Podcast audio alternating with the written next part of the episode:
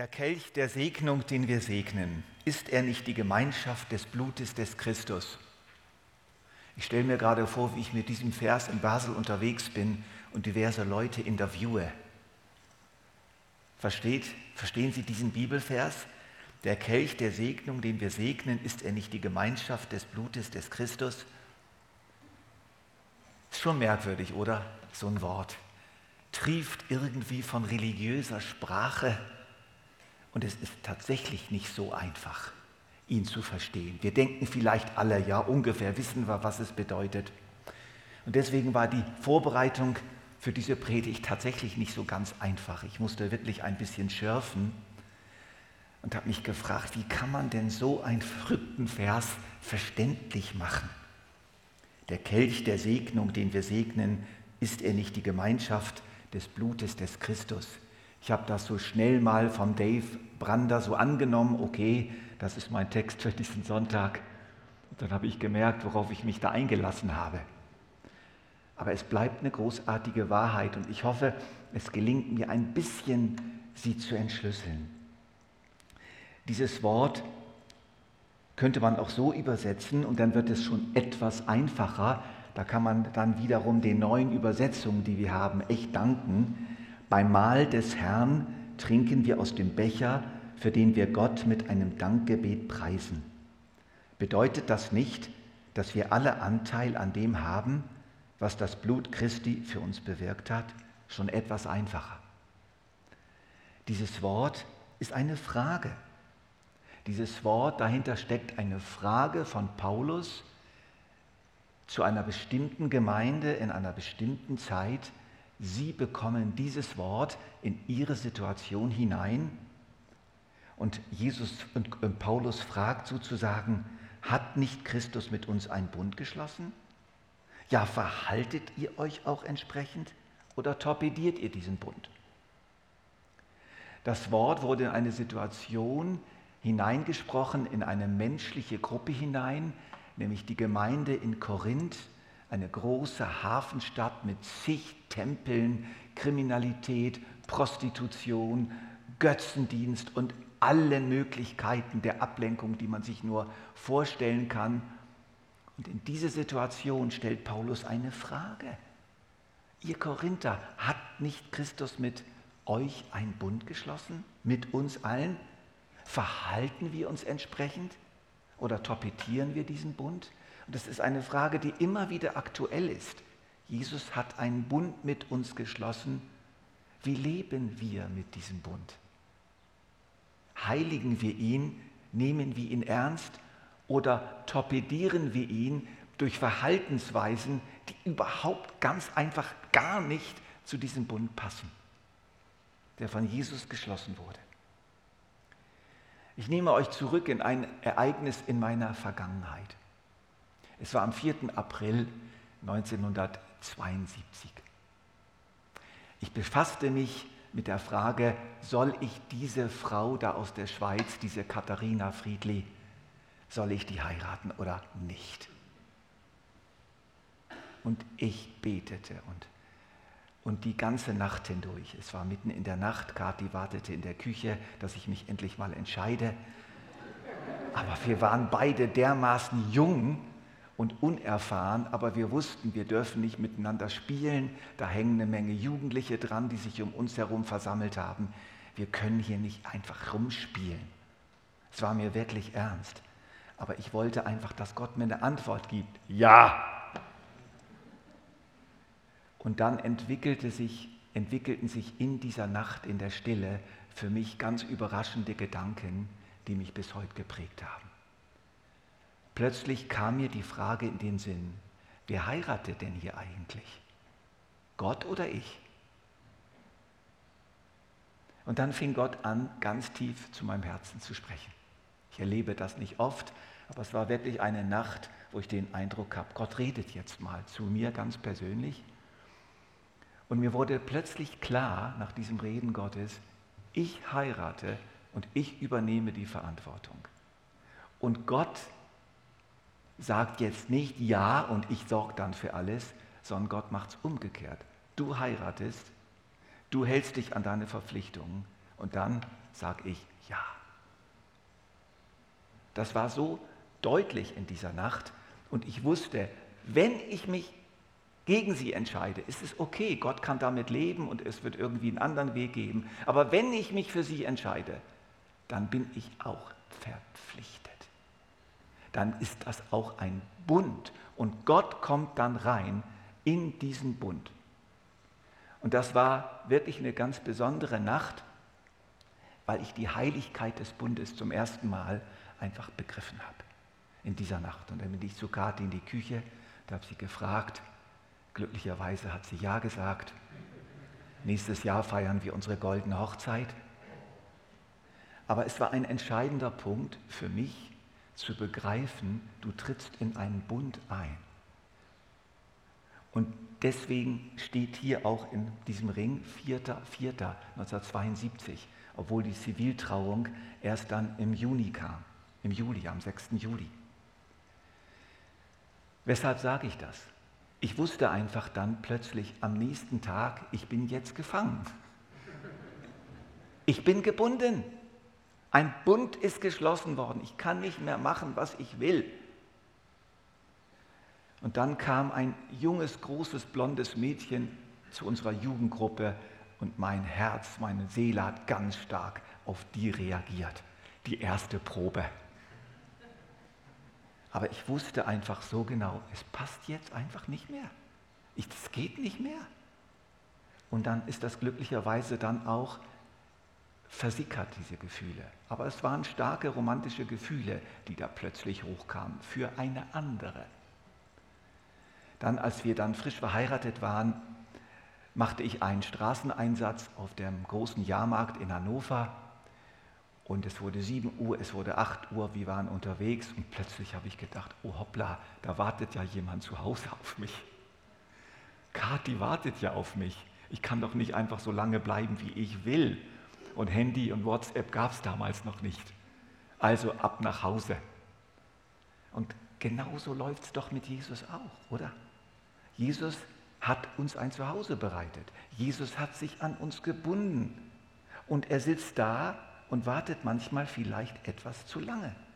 Und wir denken, wir können tun, was wir wollen, dahin und dorthin und dorthin und dorthin. Und Jesus sagt, wo bleibst du? Hallo, komm mal bitte wieder nach Hause. Wir sind verheiratet oder verlobt, besser gesagt. So läuft das.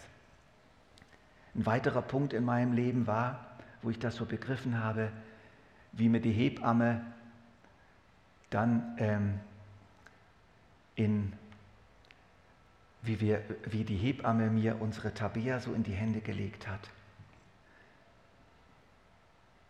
Und dann lag diese Tabea in meinem Arm und ich dachte, oh, jetzt bin ich dran. Da kann ich nicht mehr raus. Da kann ich nicht mehr raus. Und ich habe diesen heiligen Bund der Vaterschaft gespürt, was das mit einem macht wenn Gott einem ein Kind in die Arme legt. Und ich wusste, ich muss mich jetzt entsprechend verhalten. Ich muss für dieses Kind da sein. Und das scheuen heute instinktiv ganz viele Väter und immer mehr Mütter. Sie spüren diesen Bund und sie wollen ihn nicht mehr leben. Er kostet zu viel. Also lieber ledig bleiben oder sogar abtreiben. Ein weiteres Beispiel. Ich begleite einen Mann in den 50ern, der Jesus sehr lieb hat, aber der jetzt über Jahre in einem Pornografieproblem gefangen war, ähnlich wie die Korinther auch gefangen waren in der Porneia, in der Unzucht, war auch er gefangen und er merkte mehr und mehr diese Spannung in seinem Leben. Jesus, den er liebte, die Bilder auf der anderen Seite. Und das, diese Spannung wurde immer größer und immer quälender. Und eines Tages konnte er nicht mehr. Die Spannung war zu groß geworden. Und er machte einen Riesenschritt, verleugnete seinen Stolz und schloss sich einer Freiheitsgruppe an, Free Indeed. Es ist eine Gruppe, die gegründet wurde von einem Pfingstprediger in Lörrach, wo man miteinander in Schritte der Freiheit gehen kann. Und das Schöne bei ihm ist jetzt, dass er nicht nur frei wurde von der Pornografie, sondern dass die Bindung zu Jesus aufblühte wie nie zuvor, wo er merkte, der Bund mit Jesus, der ist so real und der Bund mit seiner Frau blühte auf. Er hat nur profitiert von diesem tapferen Schritt in die Freiheit, der einiges gekostet hat. Auch er merkte, da passt etwas nicht zusammen. Das, was ich hier mache, passt nicht zu dem Bund, den ich da geschlossen habe mit meinem Herrn Jesus Christus. Und so war es auch in Korinth. Paulus hatte diese Gemeinde gegründet mit seinem Herzblut. Und er schreibt das so, ich eifere um euch mit Gottes Eifer, denn ich habe euch einem Mann verlobt, um euch als eine unberührte Jungfrau vor den Christus hinzustellen. Ich finde das ein absolut großartiges Wort, das uns das Herz von Paulus zeigt, aber auch das Herz des Christseins. Wir sind verlobt. Da existiert ein Bund zwischen uns und Jesus. Und eines Tages wird aus diesem Bund eine volle Ehe in alle Ewigkeit. Und Paulus sieht jetzt die Korinther mit ihren Problemen. Da waren unter anderem das Problem der Prostitution, dass viele Männer dachten, das kann man ohne weiteres unter einen Hut bringen. Korinth war angefüllt mit Prostituierten. An jeder Ecke gab es kleinere oder größere Bordelle. Und das war selbstverständlich, dass man da hingehen durfte, auch als Christ. Und da war noch das Problem des Götzendienstes. Überall Tempel, überall Trinkgelage, überall große Feiern, wo man die Götzen pries und Fleisch zusammen aß und jede Menge Wein zusammen trank. Und da war noch ein anderes Problem, das kennen wir vielleicht etwas besser, die Profilierungssucht die war auch ganz stark in Korinth. Man wollte jemand sein. Man wollte zu den Mächtigen gehören, zu den Großen, zu den Einflussreichen. Und so benutzte man sogar die sogenannten Gaben des Geistes dazu, sich in der Gemeinde gegen andere durchzusetzen. Ich bete besser, ich bete lauter, ich bete mehr in Sprachen, ich kann prophezeien und du nicht. Also es waren ziemliche Probleme. Die Ehre war auch so einer der Götzen in Korinth. Und in diese Situation schreibt Paulus jetzt einen Brief, den ersten Korintherbrief und einen Ausschnitt, zu dem auch unser Text gehört, lese ich euch vor. Wenn ihr euch das alles vor Augen haltet, meine lieben Freunde, gibt es nur eins. Lasst euch unter keinen Umständen zum Götzendienst verleiten. Ich will hier kurz definieren, was Götzendienst eigentlich ist. Das ist nicht nur sich vor irgendeiner Statue niederwerfen. Götzendienst bedeutet, sich mit Dingen einzulassen, die zu viel Macht über uns gewinnen. Eine einfache Definition von Götzendienst. Götzendienst ist, sich mit Dingen einzulassen, die zu viel Macht über uns gewinnen. Ich spreche doch zu vernünftigen Leuten. Beurteilt selbst, ich, ob, ich, ob das, was ich sage, richtig ist.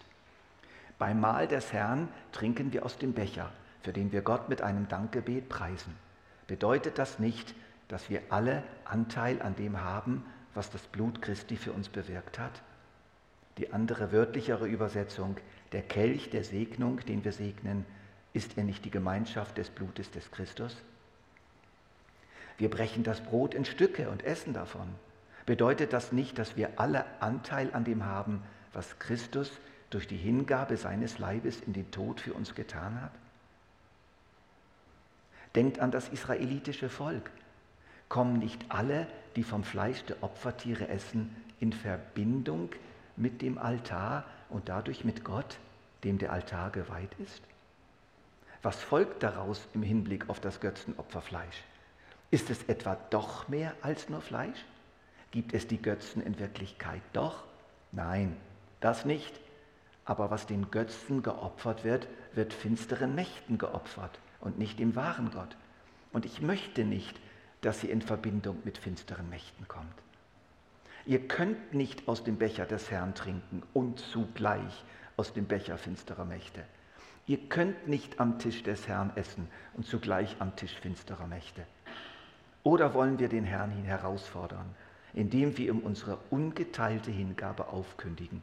Sind wir etwa stärker als er? Das war die Situation in Korinth und wir spüren, wie Paulus hier kämpft.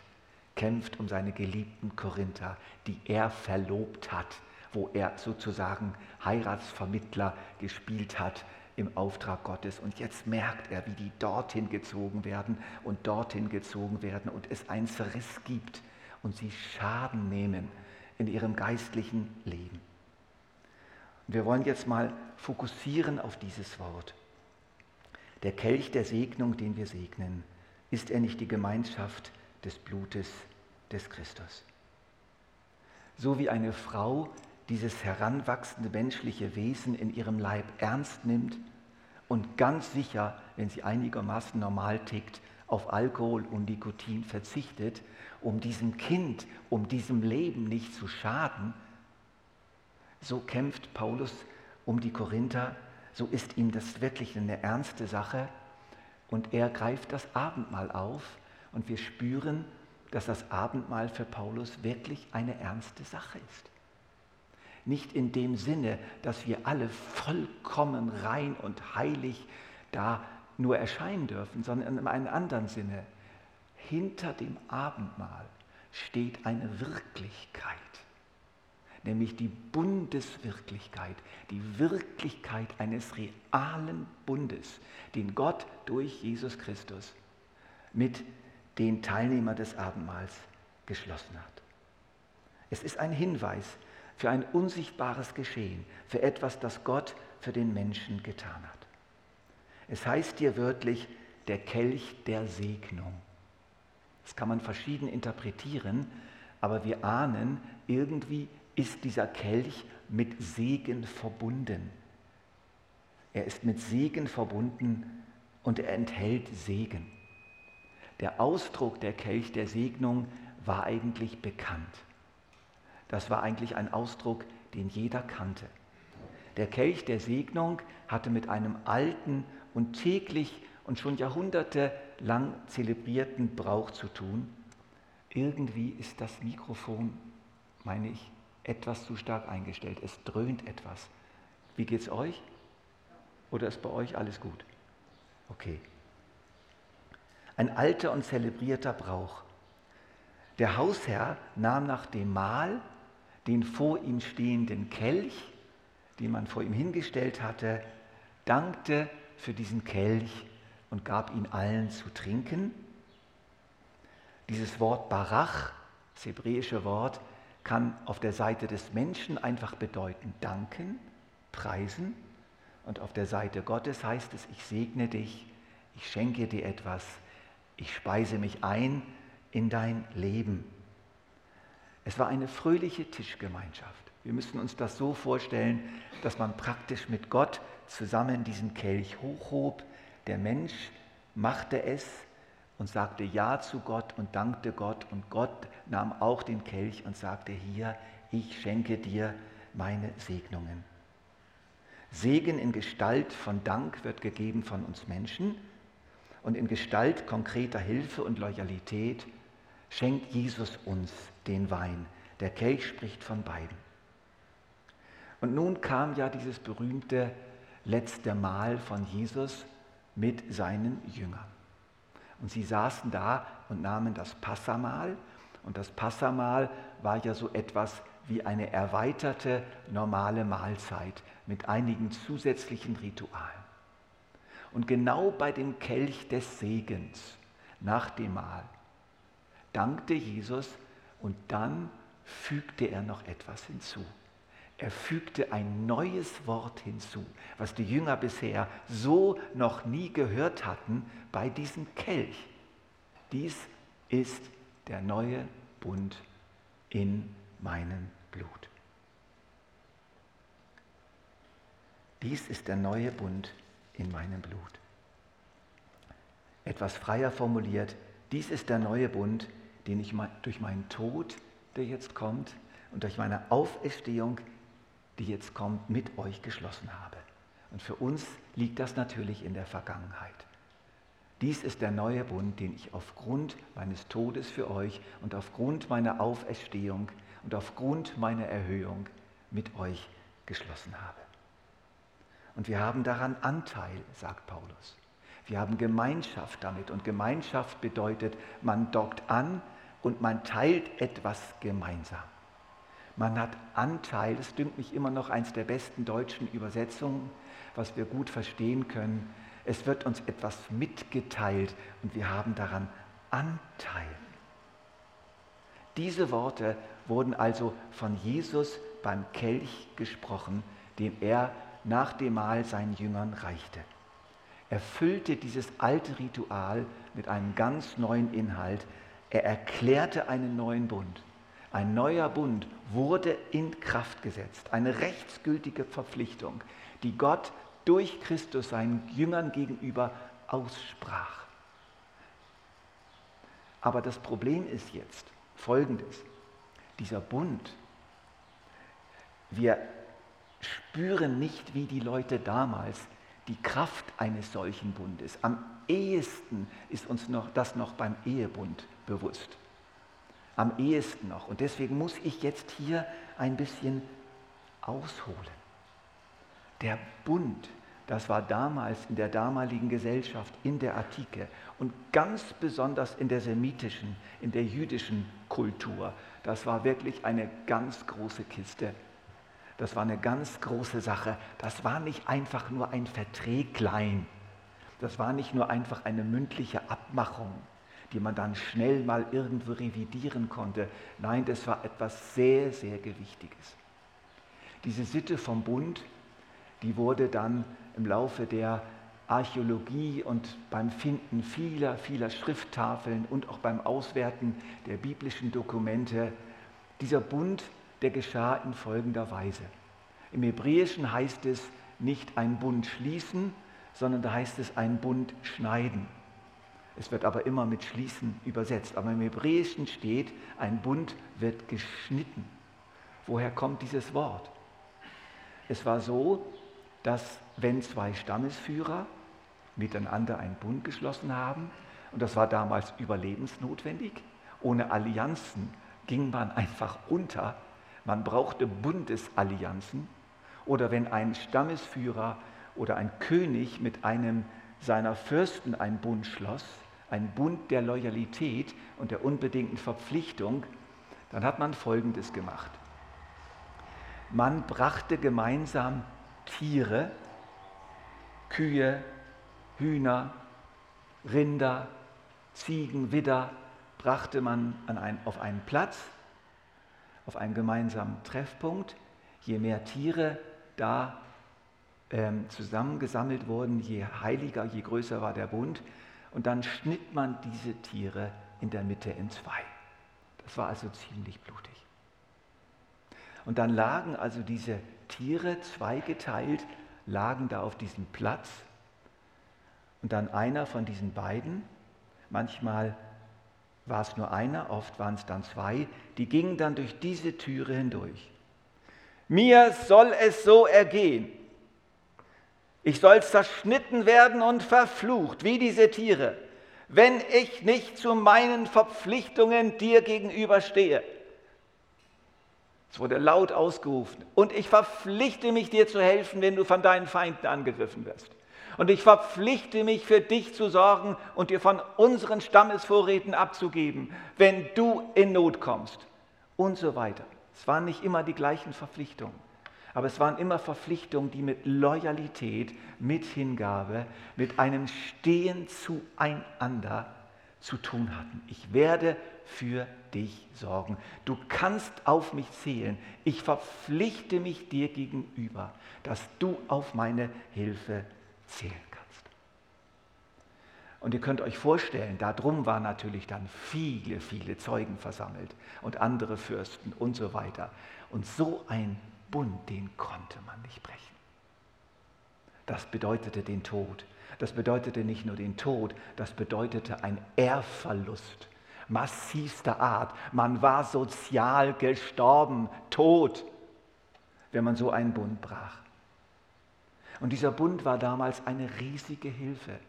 Dadurch hatte man Parteien, Fürsten, Mächtige, auf die man sich verlassen konnte. In dieser Kultur wuchs Abraham auf. Das kannte er. Das war die hethitische Kultur, aus der Gegend kam er. Und dann eines Tages erlebt er, wie Gott ihm enorme Verheißungen schenkt, dass er zum Segen sein würde für alle Menschen. Das haben wir alles schon behandelt dass in ihm alle Geschlechter der Erde gesegnet werden würden und dass Gott ihm ein Land geben würde. Ihm, dem umherziehenden Nomaden, würde er ein ganzes Land geben. Mit ihm würde er einen Staat gründen. Und der Abraham, der antwortet dann. Also ich lese es mal Genesis 15 vor, diesen Teil. Weiter sagte der Herr zu Abraham, ich bin es, der dich aus Ur in Chaldea geführt hat, um dir dieses Land zu geben. Ich, der Herr. Müsst ihr euch mal vorstellen, was das für Abraham bedeutet hat, dass ihm da ein Land versprochen wird in dieser Situation. Und er hat das nicht gerade so akzeptieren können.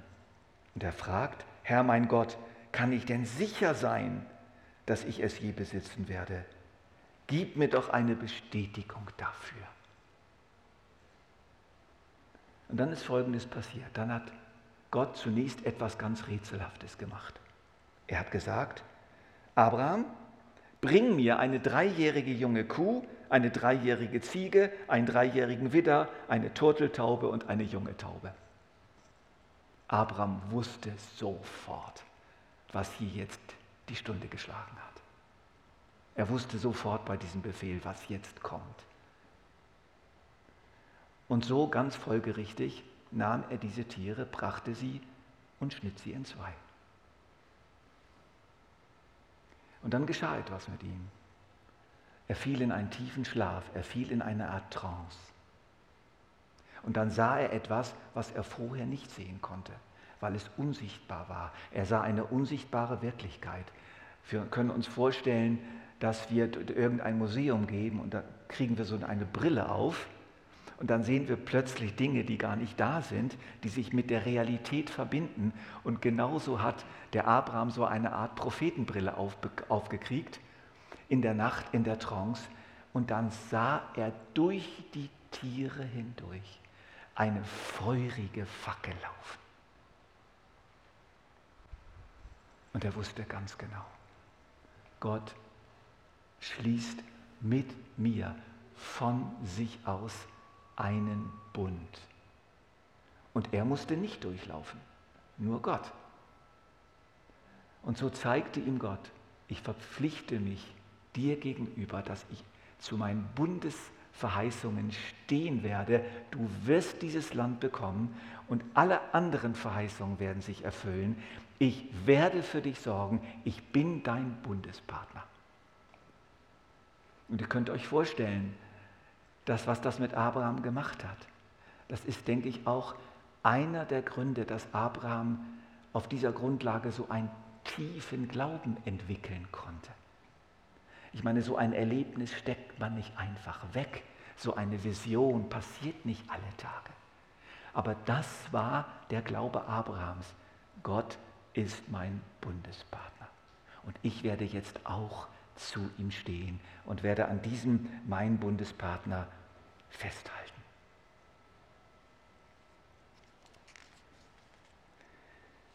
Ein Bund war also etwas sehr Großes und etwas sehr Folgenreiches. Und dann kam nachher der Sinai-Bund. Gott sorgte tatsächlich für Abraham. Abraham bekam Isaak, er bekam noch einen Sohn einen eigenen Sohn von der Sarah durch ein Wunder. Dann gab es den Jakob, dann gab es zwölf Stämme.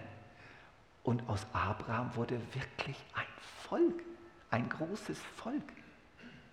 Und dieses Volk traf dann am Sinai auf den Gott ihrer Väter, auf den Gott Abrahams, Isaaks und Jakobs.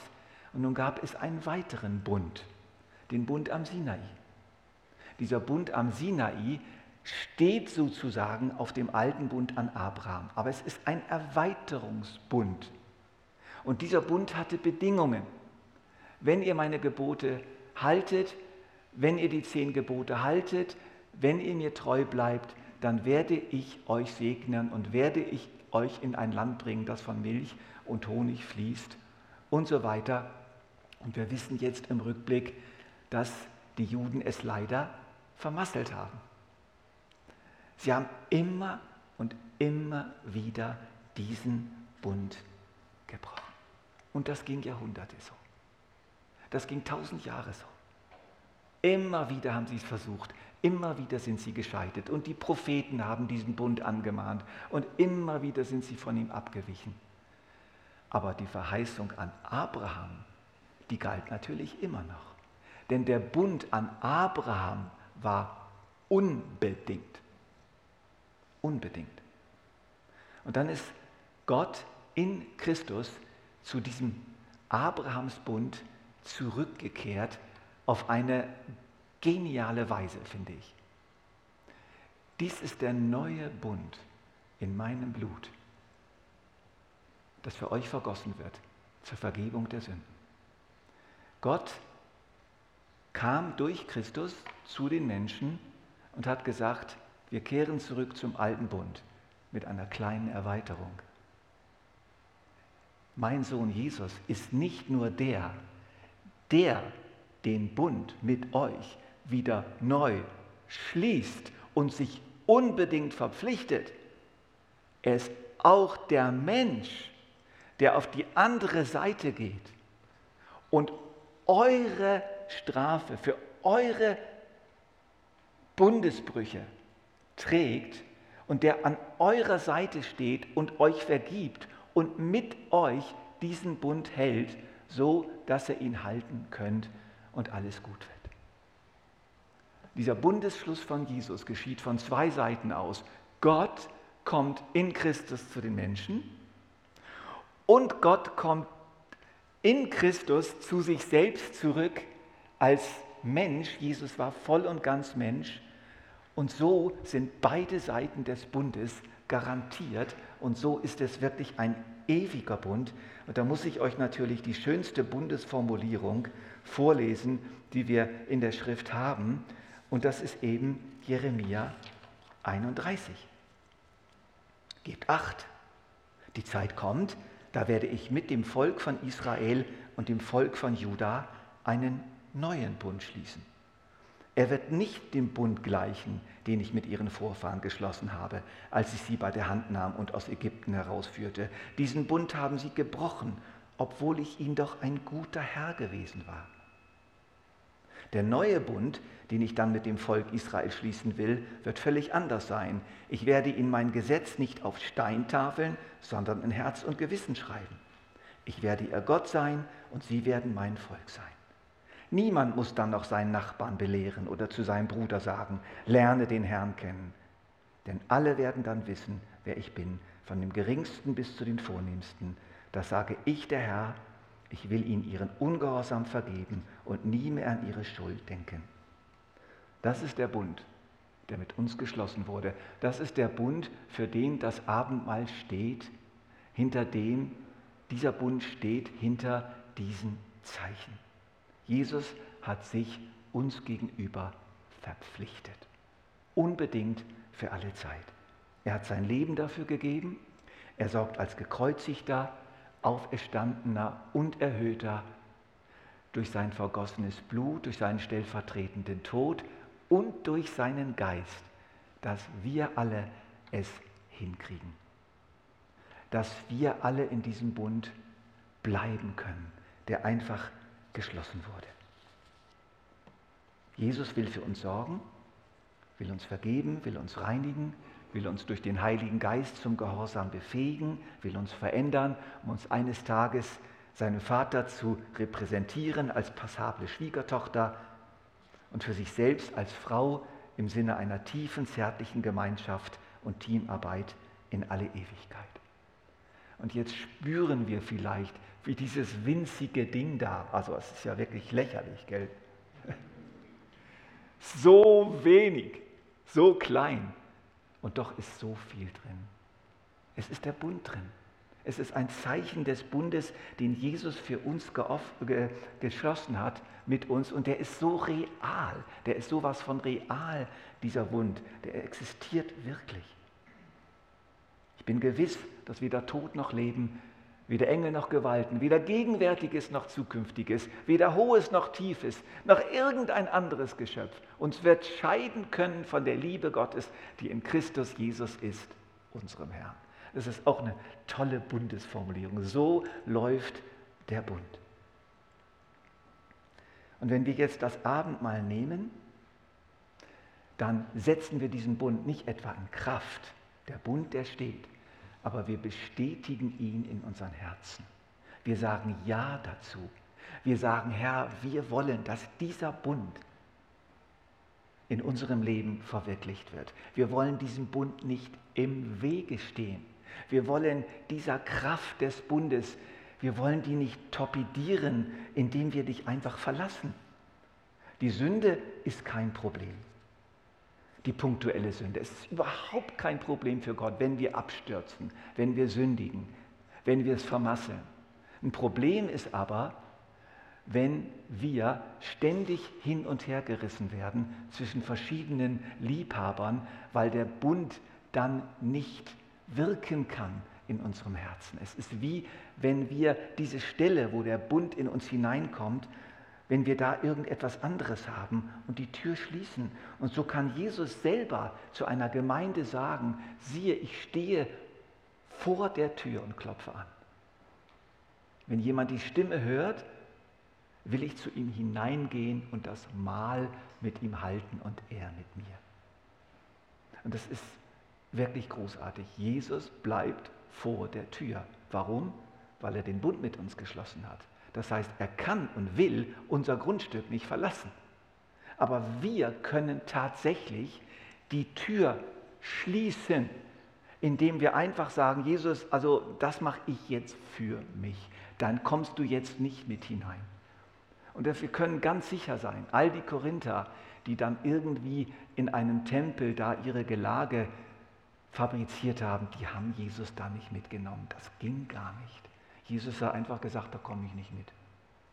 So wie David Pawson das so schön beschreibt, wie einer zu ihm gefragt hat, ja, ich, ich habe mich jetzt taufen lassen, darf, darf ich noch in ein Kino gehen? Und David Pawson hat dann gesagt, ohne weiteres. Du musst einfach immer schauen, ob Jesus noch mit, mitgeht. Dann hat er ihn das nächste Mal wieder getroffen und er hat dann erzählt, ja, ich war mit Jesus im Kino, aber an der Eingangstür zu, äh, zu, zum Kino hat Jesus gesagt, ah, in, in den Film komme ich nicht mit. Es ist wirklich ein gutes Beispiel.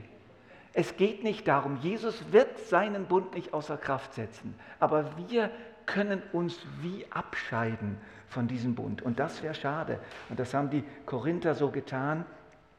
Und deswegen ähm, kämpft Paulus so um die Korinther.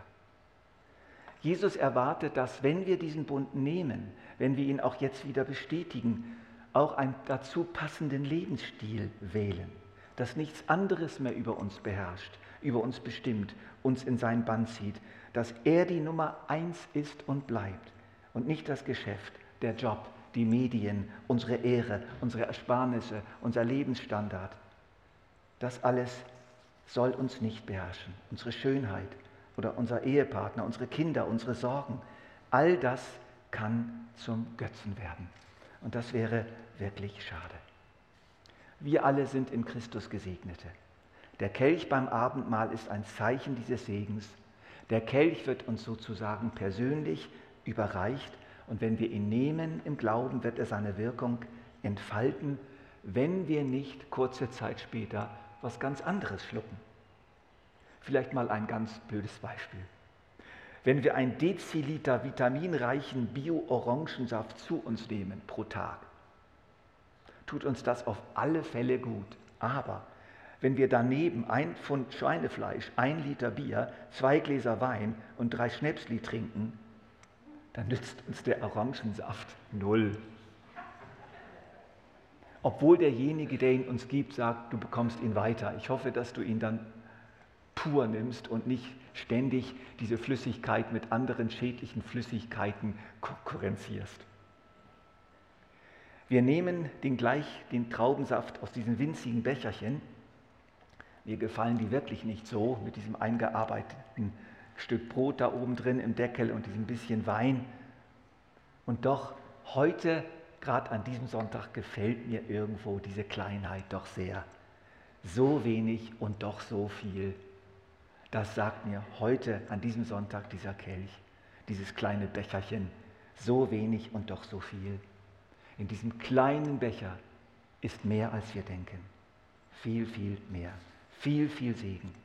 Und deshalb wollen wir uns vorstellen, wie Jesus selbst uns das Becherchen mit einem Lächeln entgegenstreckt oder für uns hingestellt hat, damit wir es nehmen können und sagen und sagt, ich kann in deinem Leben sehr viel durch sehr wenig machen. Schau nicht auf die Menge spürbarer Erlebnisse, Tröstungen, Erfolge, sondern tröste dich mit dem Gedanken, steter Tropfen hüllt den Stein. Ein Tropfen meines Segens ist mehr wert als ein Liter irgendwelcher anderer Flüssigkeiten und wenn sie noch so sprudeln und munden und angenehm die Kehle heruntergleiten. Nimm und iss, nimm und trink. Ich bin dabei. Mein Bund mit dir steht. Und wir sind jetzt eingeladen zu diesem Abendmahl. Und ich lade euch ein, hinter diesen kleinen armseligen Zeichen doch ein bisschen von der Größe des Bundes zu spüren den Jesus mit uns geschlossen hat und den wir nicht in unserem Leben konkurrenzieren sollen.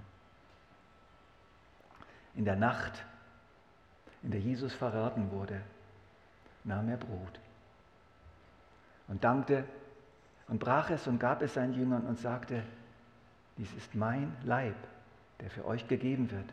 So oft er davon isst, esst, tut es zur Erinnerung an mich. Und so nahm er auch den Kelch nach dem Mahl, dankte, gab ihn den und sagte, dies ist der neue Bund in meinem Blut, das für euch vergossen wird zur Vergebung der Sünden. So oft ihr davon trinkt, tut es zur Erinnerung an mich. Amen.